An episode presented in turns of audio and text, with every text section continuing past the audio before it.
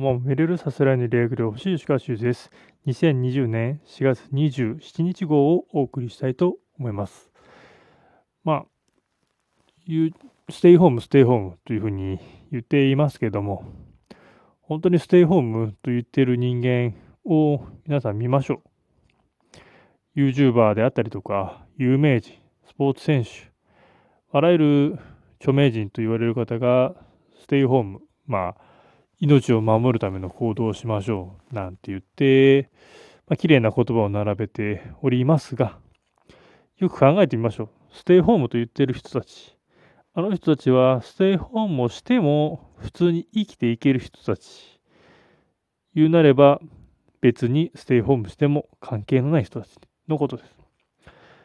一般の人はどうでしょう？ステイホームしてした瞬間、収入を失い、まあ、経済が回らなくなり、まあ、生きていけなくなるのが普通かなと思います。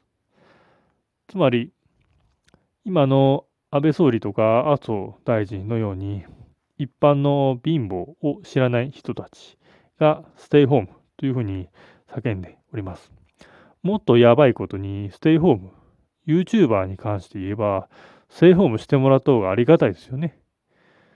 だってステイホームした方がみんな動画見てくれるから、再生回数上がるし、自分の広告収入も上がる。そう考えていても不思議ではない。そういう裏を考えるのが必要かな。まあ、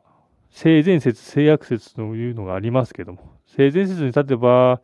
あ、みんないいこと言うなというふうに言いますけども、人間そんなに甘くはないと思います。必ず無料のセミナーの後にはバックエンドがあるというのが定番ということで、必ず裏に何かがあると思っていただいて結構かなと。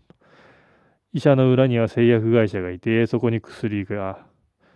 あり、薬の中には利益があるというつながりがあるが手前、薬の承認とかに関しては必ず医者、製薬会社というのの、まあ、癒着とまではいかないですけども、成り合い構造が必ず存在します。ですから、そういう裏を必ず考えた上で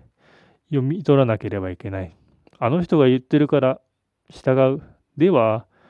済まされないような状況が今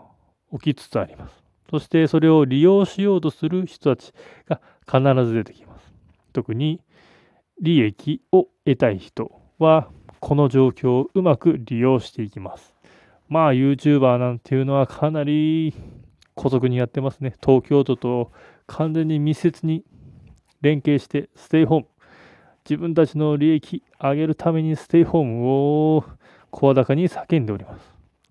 まあそれに従っていいのかっていうところにもなります。まあうまく作られてますからね、どんだけ日本国民が、まあ、先日、補欠選挙で自民党の議員が当選したというところを聞いて、完全に呆れていますが、まあそういうところですね、安倍総理大臣が今度の選挙に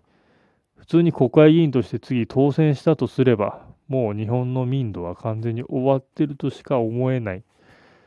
もうちょっと日本人頭を考えろよっていうところですね。アホしかいねえのかと。まあ、国会議員がアホなのは、それを選んだ人間、人間、国民がアホなんだと思うしかないわけで、そこに文句を言ってもしょうがないんです。あの人たちを選挙で落とすしか方法はない。そのためには、日本人全員がちゃんとした頭を持つということ、自分で考える。情報をちゃんと自分で咀嚼して解釈するというところが必ず必要になってきます。このステイホーム運動、完全に術中にはまりつつあります。さあ皆さんどうしましょうかね。ステイホームして本当にいいでしょうかこれは自分自身で考えるべきことかなと思います。以上です。